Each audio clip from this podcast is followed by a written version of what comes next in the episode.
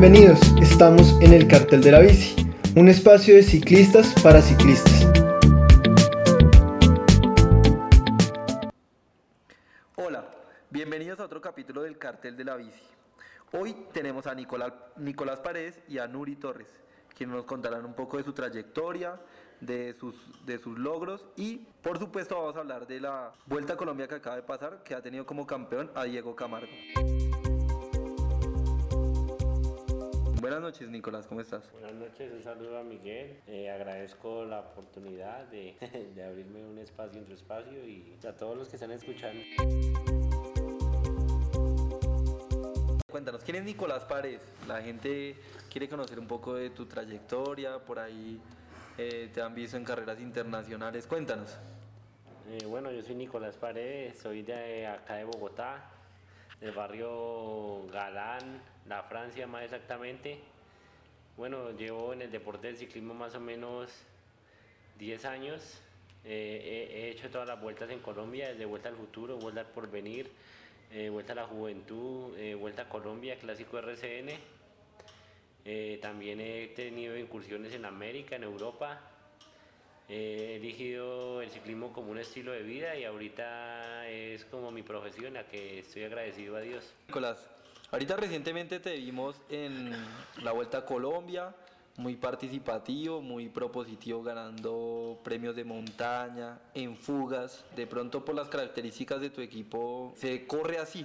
Cuéntanos un poco qué es correr en el Inder Medellín, ya que pues vemos que es un equipo de pronto de renombre de Colombia, de los más importantes. Bueno, pues sí, eh, la Vuelta a Colombia acaba de terminar una vuelta muy dura, eh, pues el recorrido no era tan extensa, pero vimos que todos los días era montaña. Mi equipo Inder Medellín salimos siempre con la idea de ganar. Llevábamos tres veces seguidas ganando la Vuelta a Colombia con Fabio Duarte, con el ecuatoriano Caicedo que está ahorita en el Education. Y bueno, sí, eh, es difícil porque cuando es rodeado de Oscar Sevilla, tres vueltas a Colombia, Fabio Duarte una Vuelta a Colombia, José Tito Hernández, otro corredor muy bueno, con podio también en Vuelta a Colombia, pues yo también estaba, me encontraba en un buen nivel, pero tenía que salir a hacer la carrera duro, a desgastar a los rivales, siendo que tuve también mi oportunidad, pero último tuve un día, una etapa que tenía yo muy marcada, era la que llegaba a Huasca, me fui en la fuga todo el día, logré coronar el primero el premio montaña de, del, del Cisga ahí para voltear, hacia coger la principal, hacia límites, tuve un daño mecánico y ahí resigné mi oportunidad, pero todos los días estuve muy atento y al menos me escucharon en la casa y, y pude, lo, pude colaborar para su título de Oscar Sevilla. Bueno, sí, Nico, ahí te vimos muy, muy participativo, siempre, como diríamos por ahí, robando mucha cámara. Y bueno, también saludamos aquí a nuestra cuota femenina, Nuri Torres. ¿Cómo estás?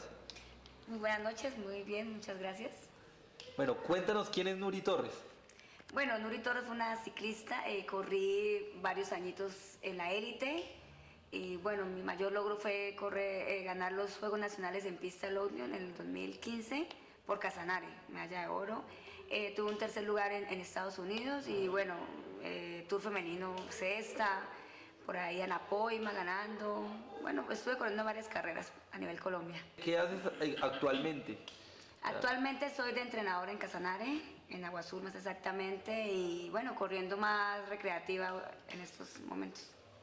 Ah, bueno, muy interesante muy interesante, qué bueno, digamos, conocer un poco de, de estos perfiles de esa cuota del, de, del, ciclismo femenino que también ha marcado un poco la historia y que es un, un ciclismo emergente, por decirlo de algún modo. Y cuéntanos, ¿qué, qué, qué opinas de esa vuelta a Colombia? Digamos, digamos, desde mi sentir es un poco distinto porque tuvo más protagonismo, de pronto la transmisión por, por televisión hace que, que, la carrera esté en boca de la gente. ¿Cómo, cómo ves eso? Digamos, ¿cómo ves eh, este crecimiento del ciclismo femenino?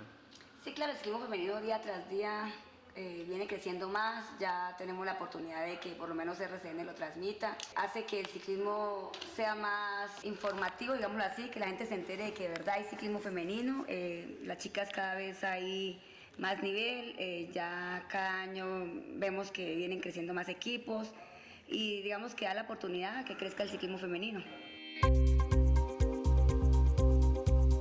Nico, esta vuelta a Colombia, a mi parecer, fue de las que en los últimos años ha tenido más de pronto más audiencia por decirlo de algún modo. Es decir, la gente también por lo mismo que pasó en la Vuelta a Colombia Femenina lo, vio mucho, comentaron mucho. ¿Qué se siente estar en fuga, que te estén viendo en la casa? Eh, digamos, eh, esas sensaciones, ¿cómo, cómo, ¿cómo se da ese pantallazo? Primero que todo, sí, muy chévere esa sensación de sentir el helicóptero, sentir que la gente ya es como decir, a mí me gusta mucho el fútbol y yo estoy pendiente de que juegue, digamos, mi Santa Fe o que esto. Entonces quiero que, me parece muy chévere porque la gente le dé nuestra importancia al ciclismo colombiano que merece, ¿sí me entiende? Porque hay veces preguntan, no, pasó la Vuelta a Colombia y nadie se daba cuenta.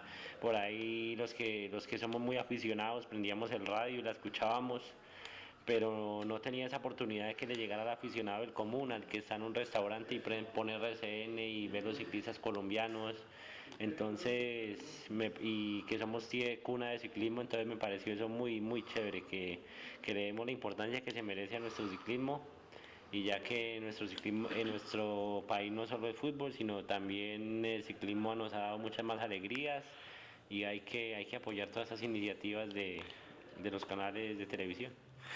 Diga, Nico, sí, lo que usted dice es interesante de que el aficionante del ciclismo le tocaba escuchar las vueltas a Colombia por radio.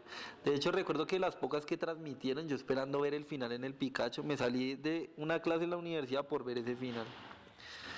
Y recuerdo que las motos se perdieron y solo grabaron los últimos 100 metros. Yo creo que ese día creo que ganó Frey Montaña, segundo Sebastián Caro en el Picacho. Creo que si no estoy mal fue el año 2018. Yo estaba de líder en esa vuelta. Ah, sí. Cuéntanos cómo fue esa experiencia de ser líder de, de una vuelta a Colombia.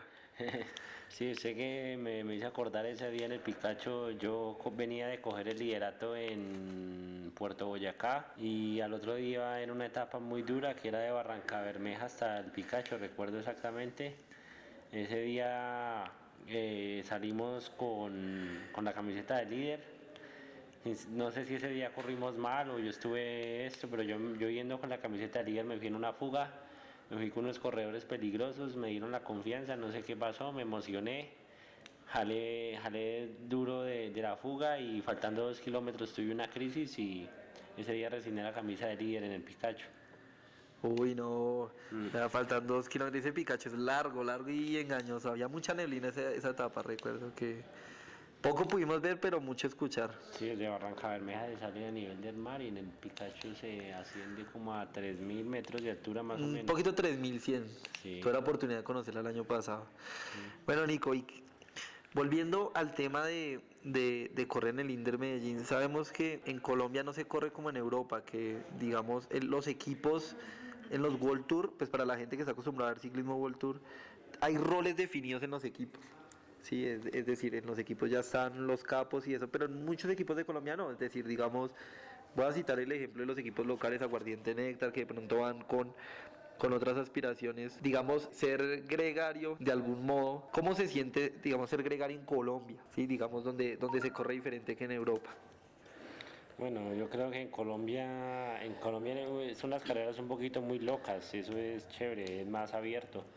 En, Europa vemos que se va la fuga, se va el, mejor de la fuga va de 30 general, 40, eh, ya, ya hay gente perdiendo mucho tiempo. Eh, atrás ya como que esperan que se pongan los equipos que son interesados a pelear a general y que ellos hagan la pauta de ritmo. En cambio acá en Colombia eh, hay fuga, hay contrafuga, se puede volar el que va de décimo la general, el que va de 11, entonces atrás no sirve, entonces vuelven a rimar vuelven a partir otro, se va esa fuga, nunca si Colombia nunca están de acuerdo con una fuga, entonces hay mucho ataque, por la topografía que subiendo hay mucha eliminación, pero sí, sí es cierto que eh, hay unos capos marcados, por ejemplo en mi, equipo había unos capos muy marcados que era Oscar Sevilla, Fabio Duarte, pero siempre, siempre que, siempre hay unos hombres de segunda línea que tenemos muy gran nivel, eso me di en la Vuelta a Colombia, yo era un ciclista que tenía muy buen nivel, yo salía en las fugas y en las fugas iba muy duro, pero miraba y atrás no podía sacar más de un minuto, minuto y medio, entonces se da cuenta uno de que también no, no te regalan nada y no te, no te dan tiempo porque saben del muy buen nivel de los escaladores que hay en Colombia. Y cualquier fuga con cualquier corredor o cualquier fuga se te puede embaratar una carrera, entonces acá hay mucha fuga, contrafuga, mucha, mucha leña todo el día, como se dice. Y su merced que ya corrió en Europa, ¿qué le parece? ¿Es más estrés o no? En Europa son las carreras más monopolizadas, me parece. Me parece un poquito harto las carreras así, porque siempre es el mismo, el mismo, como se dice, el mismo currículo donde se va la fuga. Si no te embarcas en la fuga, te va a quedarte atrás chupando látigo. Entonces aquí creo que hay más oportunidad para, para todos, ¿no? Acá no se respetan mucho las jerarquías. Me parece como un día, te voy a dar un ejemplo, cuando vino el Sky a correr eh, un Tour Colombia hace dos años, que ganó Egan Bernal, me acuerdo que íbamos en la partidera de saliendo la etapa más, creo, de Armenia. Eh, ese día se dio una fuga que llevaba 30 segundos, todos seguíamos partiendo como locos. Y un momento que se puso el Sky de lado a lado a tapar que nadie partía. Y este corredor que ganó el Giro Tao, Eh, sí, y entonces iba, me, acuerdo perfectamente que iba a partir, yo iba a partir y el muchacho me cerró. Me dio mucha rabia y me contuve y me eché para atrás. Y vi que iba a partir Rodrigo Contreras y este muchacho estaba, lo volvió a cerrar y, lo hizo caer. me dio tanta rabia que cogí una caramañola y como vulgarmente se la puse en la cabeza. Y ese día se me vino, se me vino Egan, se me vinieron otros ciclistas y ay que porque hacía eso, que respetara, que yo no hay que yo le no, pues que el man respete que no está corriendo en Europa. Eso fue una discusión más o menos maluca, ¿no? Pero yo creo que son calenturas de carrera. Y acá en Colombia sí no se respeta pinta, las carreras son más alocadas y me parece que esa es la esencia del ciclismo colombiano y pues no sé, pues ahí debe ser. Yo creo que en Colombia como en Europa todos los ciclistas tienen contrato, tienen seguridad, tienen prestaciones, tienen material, lo tienen todo, corren más tranquilos. En cambio acá creo que en Colombia la gente corre con más hambre, ¿no? Digamos, se va una fuga y si tú no caíste, entonces estás pendiente de mostrarte para que te mire un director y te pida un equipo, eh, para que digamos, no, a mí en la casa yo me fui a correr y si no ataco, si no me muestro, ¿qué dirán? Entonces entonces yo creo que aquí se corre más estrés y la gente corre con más hambre de mostrarse, de obtener un resultado y creo que eso es muy válido, ¿no? Oye, lo que menciona Nico es, es verdad, ¿sí? Mirándolo desde, desde eso, la, la, necesidad, por decirlo de algún modo, propicia el, escenario para que se corra así en Colombia, ¿no? Eh, ya ahorita que menciona, yo a Tao lo vi llegar casi de último en la etapa de Chipre, ya demasiado mal, casi que lo venían remolcando, pero eh, creo que alguna vez en las transmisiones en televisión hemos visto que Víctor Hugo Peña cuenta experiencias eh, parecidas, ¿no? De, hacer respetar, eh, por decirlo de algún modo, ese, ese, ese compatriota. Bueno, qué tal, buena experiencia, Nico. Y, y, ya digamos que, que ya entramos en el terreno internacional también por ahí Nicolás Paredes lo vimos muy activo en un Vuelta a San Juan. Cuéntanos cómo fue esa experiencia, porque ya ahí vemos que corren, eh, te ha tocado estar al lado de corredores como Pogachar, como este Renko, Ebenepul, eh, Gaviria. ¿Qué tal esa, esa experiencia, Nico? Bueno, pues gracias a Dios he tenido la oportunidad de correr la Vuelta a San Juan en dos ocasiones. No sé, pues me, ha gustado porque sabe que va en equipo de World Tour, equipos profesionales. Las dos veces que he corrido he tenido la, la, pues no digo que la suerte, ¿no? Pues me he preparado bien, me, no sé si los europeos llegan a, esa carrera un poco más bajo de ritmo, pero he hecho, en las dos que he corrido he hecho top 10, en una ocasión gané montaña, otra ocasión quedé segundo este año, me ha ligado la fuga, me, gusta la carrera, es bonita y pues casi siempre me gusta porque hay que, esa, en un equipo continental como el mío no hay tantas opciones de correr frente a los World Tour, entonces llego bien preparado con Oscar Sevilla las dos veces que hemos ido, sacrificamos muchas cosas en diciembre, entrenamos mucho yo creo que ahí se ven los resultados de llegar en enero, como quien dice, en tan buena forma, ¿no? Es una carrera bonita, mueve mucha prensa, mucha afición, mucha vulgarmente farándula, entonces es bonito, es bonito. Claro, por ahí te vimos llegar en, en el año 2019, segundo, segundo en una etapa, si no estoy mal, fue la etapa reina, detrás de Winner Anacona, mm. que se escapó por un poquito. ¿Ahí con qué compañero ibas? Bueno, me acuerdo que ese día Cristian Montoya cogió la fuga de salida, se fue como con siete ciclistas, atrás quedamos, quedamos el resto del equipo, se empezó a subir a, al Alto del Colorado. Ese día me acuerdo que eh, Anacón iba muy fuerte, había hecho tercero en la contrarreloj, entonces lo teníamos muy referenciado. esa carrera estaba muy en un estado de inspiración, creo, de él, ¿no? Porque me acuerdo ese día que partió, se llevó como otros 10 ciclistas a rueda, los fue, fue descargando uno por uno y yo fui el único capaz de aguantarle, ¿no? Cuando yo le aguanté, él me pidió cambio, ese día yo no podía cambiar porque él estaba amenazando el, el podio de Oscar Sevilla. Entonces yo le dije que si quería, me pidió cambio, que, que me ofreció ganar la etapa, ¿no? Eso sí me arrepiento mucho porque pues yo no le, vulgarmente no le comí cuento y le dije que, que si tenía para soltarme que me soltara, ¿no? Y él me hizo varios arrancones, yo iba muy fuerte ese día, no me pude soltar, pero le llegamos a, nuestro a mi compañero Cristian a falta de dos kilómetros y eso había mucha gente, mucha cámara. Mm, yo nunca me había visto en un escenario así, de una carrera tan importante, tan adelante. Iba con mucha fuerza, pero debí, debí probarlo a más lejos de la meta, ¿no? Me esperé el embalaje y el hombre fue más rápido y, ya, segundo. pero sí, sí, ese, ese día yo creo que fallé en de pronto haberle cambiado y de pronto él había ganado la, la general y yo había ganado la etapa, pero la experiencia dolorosa que queda, pero toca seguir trabajando, de pronto se vuelve a presentar otra oportunidad así. Yo, yo me acuerdo mucho de esa etapa, me acuerdo exactamente dónde la estaba viendo y, y, y, no es porque estemos aquí ahora, pero le estaba hinchando mucho en esa etapa porque, pues porque es la gente aquí del barrio y, pues digamos verlo en ese escenario y se le escapa, yo estaba viéndola en un centro comercial de Bucaramanga. También fue, fue eh, emocionante verlo allá figurando muy, muy, muy severo. Y también ya aquí hablando detrás de, micrófonos, ¿cómo fue la experiencia de correr al lado de Peter Sagan? bueno, pues, como te dijera, sí, uno mira a Peter Sagan y lo admira y todo, pero de todas maneras ellos en esa carrera van muchos equipos Pro Tour y continentales y nosotros vamos muy bien preparados y como quien dice vulgarmente nos tiran muy duro. Yo miraba ya a Peter Sagan y lo miraba, digamos, como otro ciclista acá de Colombia. No, pues sí lo respetaba, pero no les comía cuento, ¿no? Un día también me dio mucha rabia con esos equipos Pro Tour porque íbamos en el podium con Sevilla segundo, yo iba líder de montaña y los europeos nos querían cortar en el plano, otros por, por solo mérito de llevar una camiseta de líder y por estar en el podio merecíamos estar adelante, pero el Bora que llevaba un ciclista de mejor ubicado como octavo y eso, y solo, solo por el hecho de que tenían la camiseta del Bora teníamos que irnos detrás de ellos.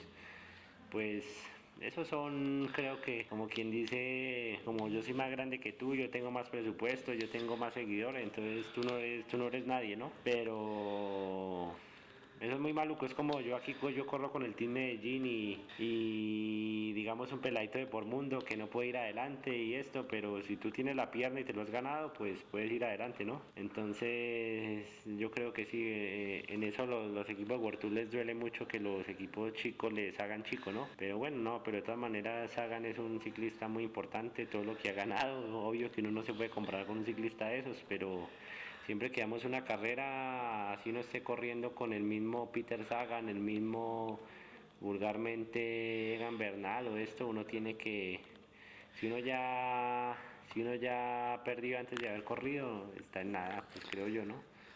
Y usted que, que man, ah. con Peter Sagan que ah. ok decía pues la gente le, le, le, gusta escuchar esas experiencias claro pues es que uno ve a Peter Sagan y pues de pronto yo tengo una anécdota porque yo pues, yo en San Juan pues no es por ser como pues no es por ser inflado pero yo andaba mucho no pues dígalo, si estaba andando yo mucho. Andaba, yo andaba mucho y, en, y en, me acuerdo que en una etapa de media montaña que yo iba peleando los puertos de montaña nos pusimos adelante todo mi equipo Medellín para pelear un puerto de montaña para mí. Y Gaviria era muy bravo porque nosotros íbamos muy rápido en la subida, seguro a él iba doliendo, obvio, por lo que él es sprinter. Y de un momento a otro íbamos subiendo muy fuerte y, atrás hubo un choque muy duro y se cayó Peter Sagan.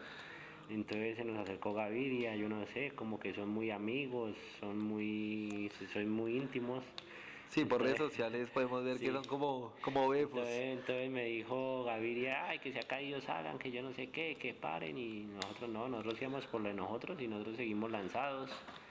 Y creo que Sagan des- tuvo que sufrir mucho para llegar al lote. Creo que ese día perdió tiempo, no me acuerdo bien. Y ese día en los, ma- en los micrófonos llegó diciendo Gaviria que no, que los colombianos éramos muy, que los colombianos aprovechábamos las caídas y que yo no sé qué, y el, segundo día hubo una caída que, que caí yo y que cayó otro compañero y pues obvio, porque nosotros supuestamente no, no nos conoce nadie, eh, pasó el hecho desapercibido, ¿no? Eh, Se cayeron los del Medellín, pues qué importa, ¿no? Pues sigamos, entonces ya como se cayó Sagan, entonces sí paremos. Entonces ese día pues, no sé, pues todo el mundo miró, pero ese día pues no, no quiero aquí hacer, no sé cuánta gente No, está escuchando. uno- uno- uno no sabe sé cuánta que gente son- está escuchando esto y no creo que esto tenga mucha relevancia, pero pues estoy contando ya que estamos hablando y ese día me nos pasó esa experiencia, ¿no? Pues no sé, pues cuando Gabriel dijo que los colombianos, no sé, mejor dicho, quiero dejar el tema ahí, ¿no? de, de- de todas formas, eh, la gente que nos escucha que sabe que, digamos, son cosas que pasan en carrera, ¿no? Son calenturas Claro. que, que de pronto pasan ahí, se quedan ahí, se quedan ahí, pero de esa experiencia sí, Bueno, es como decir, cuando en una carrera, si yo tumbo a Sagan, mm, yo me hago famoso, ¿no? Pero si Sagan me tumba a mí, eh, pues él no se va a hacer famoso, ¿no? sí, claro, sí. Oiga, sí, buena analogía, Ah. ¿no? Claro, buena analogía, ¿no? Sí, eh, pero bueno, Nico, tener esa experiencia es, es muy, muy, muy, muy chévere poder hablar con, con una persona que ha estado, eh, por decirlo de algún modo, mirando a los ojos a, a- estos World Tour. Y bueno, Nicolás, otra cosa que la gente no me perdona si no lo pregunto es, ¿qué es correr al lado de, pues en el mismo equipo y, y, pues porque sé que entrenan ambos al lado de Oscar Sevilla, que digamos es una figura relevante del ciclismo colombiano, controversial y, que digamos es un referente muy grande, eh, pues digamos por toda su trayectoria. Bueno, sí, eh, como sabemos todos, Oscar Sevilla lleva más o menos 10, 12 años acá en Colombia. Eh, él, se, él se radicó acá en Colombia, encontró, encontró familia, encontró amigos. Estoy muy agradecido con él porque él corrimos exactamente un año. Yo corrí la Vuelta a Antioquia, tuve la oportunidad de ganar etapa, estar cerca al podium. Vuelta a Colombia alcancé a estar entre los 10 primeros corrimos una carrera en Panamá que se llamaba Vuelta Chiriquí, hice su campeón y él me miró y me, dijo que iba a salir un proyecto con el Chivo Velázquez, que, que él se iba a salir de EPM, estaba formando un nuevo proyecto y me, él fue el que me, me pintó, como quien dice, este nuevo proyecto y en esa época pues yo miraba a Oscar Sevilla, que en todas las carreras que yo corría él ganaba, entonces como quien dice vulgarmente le comí cuento, me pareció chévere correr con una persona como él, que, que era muy, que es muy bueno.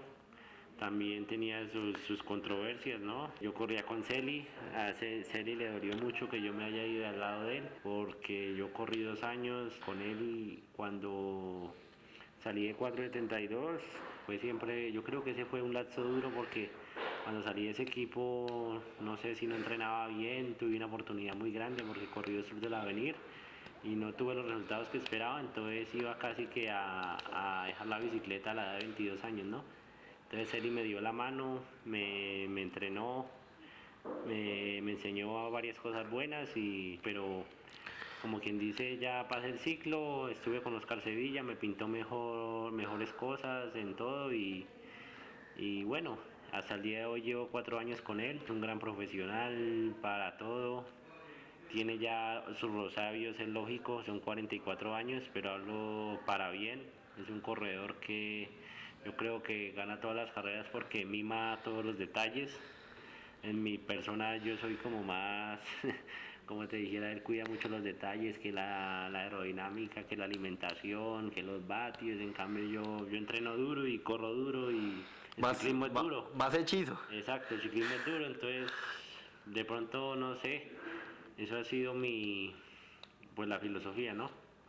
Pero pienso que sí es un, es un gran ciclista para emular. Ya esos años muy pocos ciclistas tienen el nivel que él tiene como él decía, pasan generaciones y él sigue ahí y será por algo, ¿no? Algo tendrá que hacer bien. Eh, tiene muchos distractores malos, a mí no me cuesta nada. A mí si me preguntan qué opinas para Sevilla, solo digo que es un buen profesional, que ha ganado sus cosas, le gusta mucho ganar y no, mm, una, una persona como él hay que aprenderla y y valorarlo, ¿no? Porque muy, muy poca gente a esa está en tan grande nivel. Bueno, ahorita lo que dices es que, que tiene muchos detractores, sí es verdad, lo podemos ver en, en redes sociales, pero la, la, opinión mía es la misma, es un, me parece también que es un profesional muy, muy, muy disciplinado y que por nadie a los 44 años pues está en el circuito de los que quieren estar, ¿no? Ahí.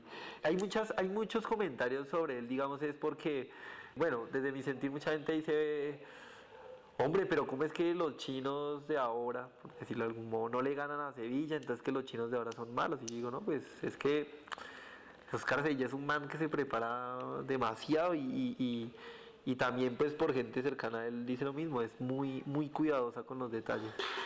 Más bien pienso que, es un personaje que debemos tal vez eh, coger lo bueno, coger lo bueno.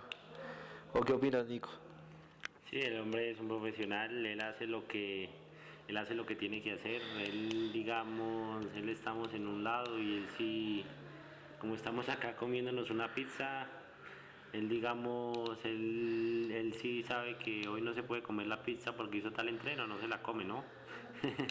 y eso es muy respetable, ¿no? Yo me la como primero. Oiga, sí. Yo primero me la como pues por decencia, ¿no? Porque uno más colombiano, uno más folclórico, me están invitando, si no me la como, ¿qué dirán? Que soy un agrandado, que soy un crecido. Pero no, eso no... Pues uno es más folclórico, ¿no? Pero él es un gran profesional. No, no estoy diciendo que él sea un agrandado ni nada, porque él ha tenido otra escuela, ¿no? Él ha estado en equipo World Tour, de pronto le han dado charlas sobre eso, el mal lo aplicado, entonces creo que es un gran profesional. A, nosotros los colombianos somos a veces un poco más relajados y pues pienso que cada quien a su modo, ¿no? Pues yo he visto hasta Rigo tomar aguardiente como el chicharrón, pero sabe, sabrá en qué momento lo puede hacer, ¿no? Y creo que esos pequeños detalles son los que marcan a los europeos y a los suramericanos, ¿no? Creo que los colombianos son más, somos más mucha clase, mucha fuerza, mucha mucho ir para adelante, en cambio ellos son más metódicos. Oiga, sí, interesante, ¿no? Porque, ah. porque claro, es que culturalmente somos diferentes. Igual lo podemos ver en otros deportes como el fútbol, que, que, las dinámicas del futbolista que se formó en Europa es distintas a las de acá. Y venga, que es correr con Sevilla, el man que lo regaña, le dice, ¿qué Nico? ¿Qué para adelante o qué tal? ¿O cómo se tratan ustedes? el banqueo? ¿Cómo lo ven los del equipo? No, pues en el equipo todos le tenemos un gran respeto, ¿no? Pues yo a veces lo molesto un poco por lo que, pues no digo que tenga confianza o sea más confianzudo, porque yo ya llevo cuatro años corriendo con él. Ah, no, pero ya son, ya son compadres. Bueno, llevo cuatro años con él, sé más o menos los resabios, pero lo bueno que él tiene, ¿no? También tengo que respetarlo porque es mi jefe. Él cuando, yo le agradezco mucho que cuando vamos en carrera él confía mucho en mí, me manda y ves a la guerra, ya sea para que él gane o para que yo haga una buena actuación. Cuando él me dice que salga ya es porque él sabe mi condición, sabe que puedo hacer daño. Y no, pues cuando él gana, pues todos nos ponemos contentos, ¿no? Porque sabemos todo el sacrificio que él hace, eh, todo el empeño que él pone. Él, no, no, da, no da nada al azar y como que, como decía el entrenador, sí es una garantía muy grande de Sevilla, eh, carrera que va a Sevilla, estamos garantizando casi 90% asegurado que vamos a tener podio, ¿no? Entonces pienso que eso es lo más valorable. Bueno, Nicolás, y ahorita se viene el clásico RSN. ¿Qué expectativas hay para esta carrera? Bueno, como quien dice, ahorita es el mismo objetivo de la Vuelta a Colombia. En la Vuelta a Colombia salimos con el número uno. Entonces aquí en el Clásico RCN también llevamos el número uno, ¿no? Entonces, como quien dice, cómo superar el, cómo superar el número uno es muy difícil. Lo único que queda es igualarlo, ¿no? Ya te dicen que el segundo es el primer perdedor, pero también ¿Cómo fue? Yo un día escuché una palabra muy sabia de un entrenador futbolista, de un entrenador futbolista, de un entrenador de fútbol. Dijo que el segundo, el primer, el segundo es el primer perdedor, pero es el que le ganó a los demás. ¿Quién la hizo? ¿Quién la dijo? ¿Quién la dijo? Tenía en el punto de la lengua. es el primer perdedor,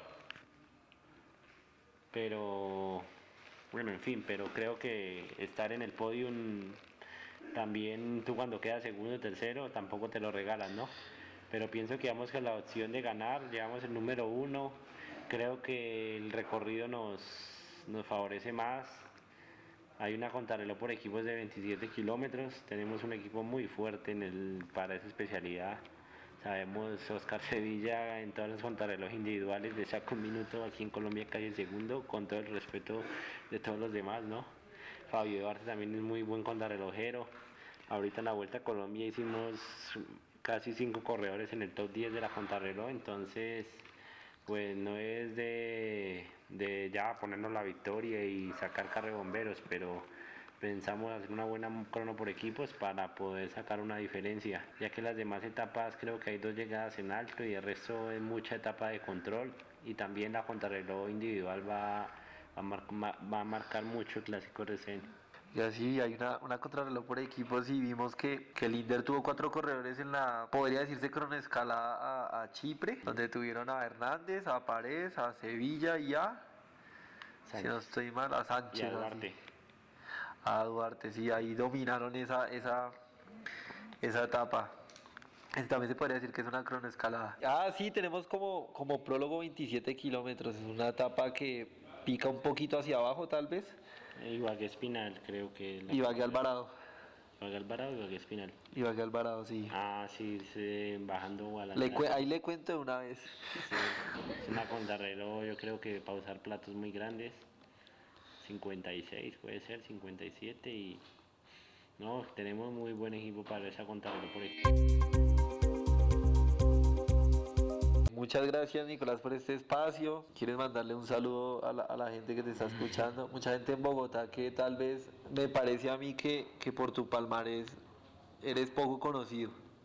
¿sí? de pronto ya porque somos un poco un poquitico más cercanos, me parece que, que debería, debería el nombre de Nicolás tener más difusión. Es más famoso en Agua Azul. es más famoso en Agua Azul para que vean.